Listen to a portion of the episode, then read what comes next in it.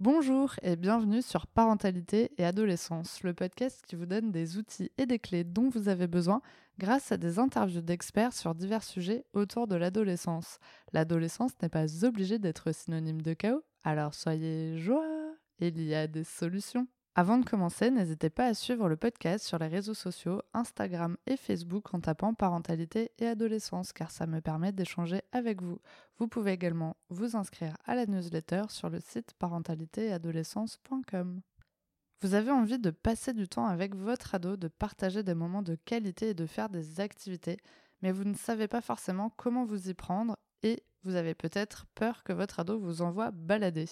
Nous allons voir ensemble dans cet épisode comment faire pour que votre ado fasse des activités avec vous. Pour cet été, je vous propose des épisodes un peu différents pour vous accompagner durant cette période à lâcher prise, renforcer votre relation avec votre ado et bien d'autres choses. Aujourd'hui, je vous présente 10 conseils pour vous aider à faire des activités avec votre ado. J'espère que cet épisode vous plaira et vous aidera surtout. Pas toujours facile de motiver un adolescent à faire des activités en famille, compte tenu de son besoin d'indépendance. Mais rien d'impossible, je vous propose 10 conseils pour justement stimuler leur intérêt à faire ces activités avec vous et justement à renforcer votre relation au passage. C'est parti pour le premier conseil, soyez attentifs à leurs intérêts. Essayez de trouver des activités qui les intéressent tout simplement. Ça peut être un sport, un hobby, une sortie culturelle ou cuisiner ensemble. L'important c'est de trouver quelque chose qui soit aligné avec leur centre d'intérêt. Comme ça, ils seront plus enclins à vouloir participer à cette activité. Numéro 2, impliquez-les dans la planification. Laissez-les participer à la prise de décision en ce qui concerne les activités que vous envisagez. Demandez-leur leur avis et surtout, montrez-leur que vous prenez en compte leurs préférences. Numéro 3, fixez des moments réguliers.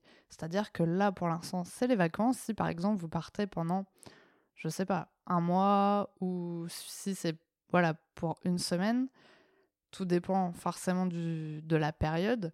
Mais vous pouvez dire par exemple tous les matins, de telle heure à telle heure, il se passe ça. Ou euh, si c'est une plus longue période, eh bien ça peut être tous les jeudis, de telle heure à telle heure. Voilà, en fait, le but, ça va être de fixer un rendez-vous régulier pour que vous puissiez passer un moment ensemble. Et du coup, ça peut être quelque chose qui peut perdurer pour l'année à venir.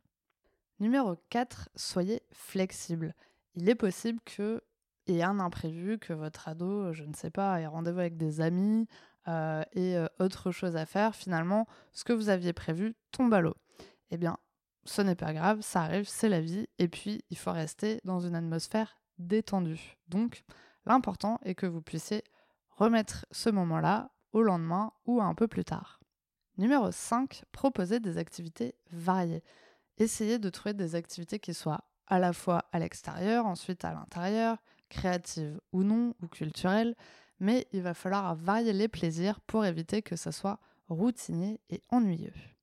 Numéro 6, montrer de l'enthousiasme essayez d'exprimer de l'enthousiasme et de la positivité à l'idée de passer du temps ensemble. Cela pourrait l'inciter davantage à avoir envie de participer.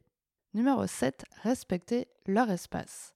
Les ados ont besoin de temps pour eux-mêmes. Assurez-vous de respecter leurs besoins d'intimité et d'indépendance. Numéro 8, apprenez le langage de l'amour de votre ado. Chacun a une façon différente de se sentir aimé alors il va falloir essayer de comprendre comment votre ado aime recevoir de l'affection et de l'attention. Ça peut être le temps passé ensemble, les paroles encourageantes, ou encore les cadeaux, un acte de service, etc. Numéro 9, partagez vos expériences. Vous pouvez euh, partager votre propre adolescence, votre histoire de vie, des expériences que vous avez pu vivre en tant qu'ado et ça pourrait permettre de susciter leur intérêt justement et de découvrir une partie de la vie de leurs parents. Numéro 10, soyez patient. Il est possible que les activités que vous proposiez n'intéressent pas forcément votre ado et du coup ça pourrait vous décourager. Mais que nenni, le but est de continuer et petit à petit de continuer à nourrir cette relation. et à un moment donné, eh bien ça va payer. Donc il faut rien lâcher et surtout être patient et ne pas se décourager. Rappelez-vous que chaque adolescent est différent et donc les 10 conseils que j'ai pu vous proposer aujourd'hui peuvent plus ou moins marcher en fonction de votre ado. Le but va être, quoi qu'il arrive, de maintenir une communication ouverte entre vous, de l'écoute, de l'attention, de la patience et de maintenir du coup une relation durable et de trouver des moyens de renforcer votre relation qui convient à vous deux. Merci d'avoir écouté l'épisode jusqu'au bout, j'espère qu'il vous a plu. N'hésitez pas à le partager auprès d'un parent qui pourrait en avoir besoin, de noter l'épisode si la plateforme d'écoute vous le permet, car ça aide le podcast à être référencé et donc à être plus visible pour d'autres auditeurs. On se retrouve la semaine prochaine pour un nouvel épisode. À bientôt!